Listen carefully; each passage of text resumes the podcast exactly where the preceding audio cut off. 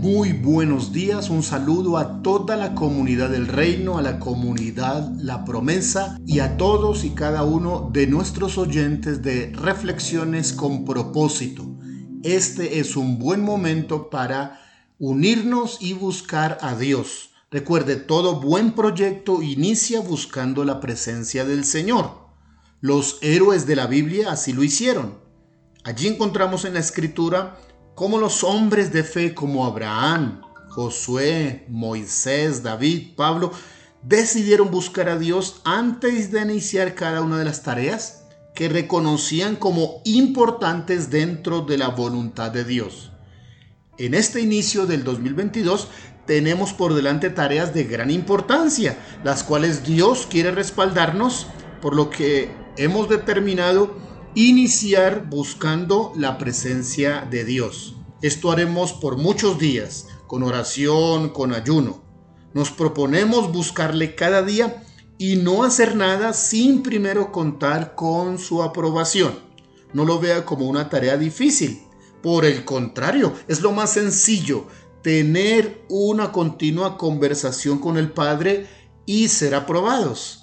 En ocasiones la respuesta puede ser no ir, no hacer, esperar o aún retirarse.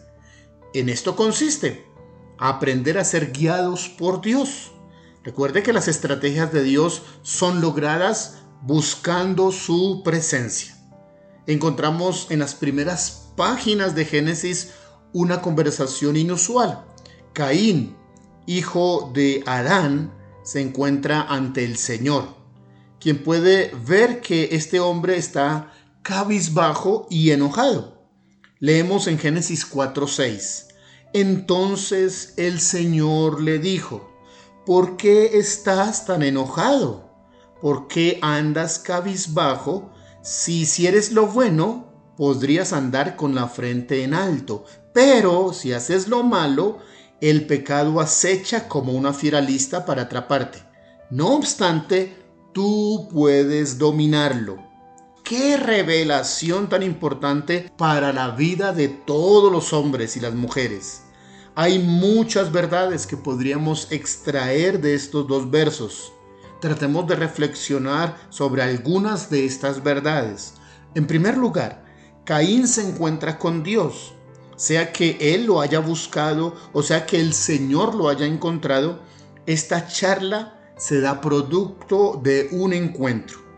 Todos necesitamos encontrarnos con Dios. Más encuentros con Dios, más bendición. Más encuentros con Dios, más revelación. En segundo lugar, Caín está muy enojado y decaído.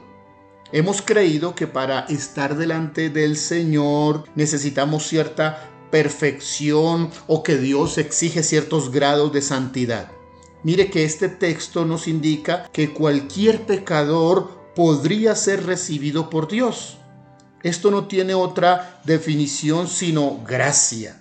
Por cierto, gracia no solo es lo que sucede en el Nuevo Testamento, gracia es el corazón de Dios en toda la historia de la humanidad. En tercer lugar, estar en la presencia de Dios incluye corrección. No hay ninguna petición que haya hecho Caín pero sí estaba en peligro.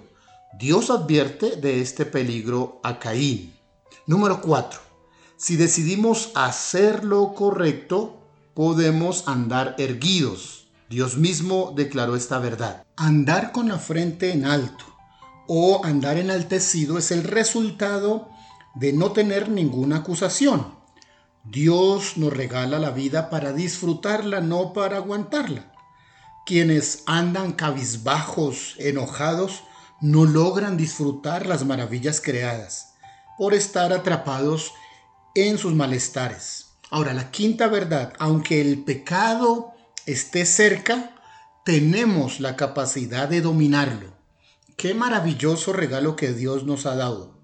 Aunque el pecado es presentado como una fiera peligrosa, aún así está bajo el sometimiento de la voluntad humana. Es un regalo maravilloso de Dios a la humanidad. Tenemos la capacidad de decidir, razonar y evitar o enfrentar al pecado. No estamos diseñados para pecar. No estamos obligados a pecar. Por peores que sean las circunstancias que nos rodean, la decisión estará en nuestras manos. Una verdad más, la número 6. Entender que las obras que decidimos traen consecuencias.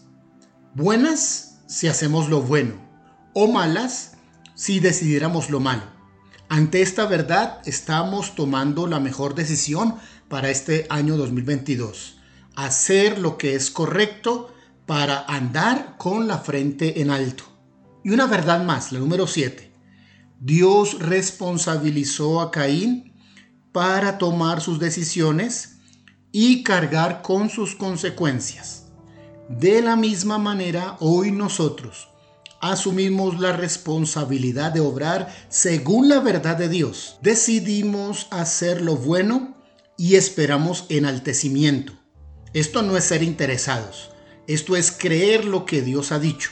Si bien hicieres, serás enaltecido. Oremos. Señor, gracias por tu misericordia, por tu verdad revelada a través de tu palabra. Bajo esta verdad decido hoy seguir tu voluntad. Decido enseñorearme del pecado. Decido el bien por encima del mal. Decido, Señor, hacer caso de la advertencia que tú nos das a través de tu palabra. Decido retirar de mi corazón todo plan perverso. Señor, Dios del cielo y grande, en el nombre de Jesús, alabo y te exalto porque puedo vivir al lado de los justos, a quienes les irá bien y comerán de los frutos de sus obras durante este año. En el nombre de Jesús. Amén.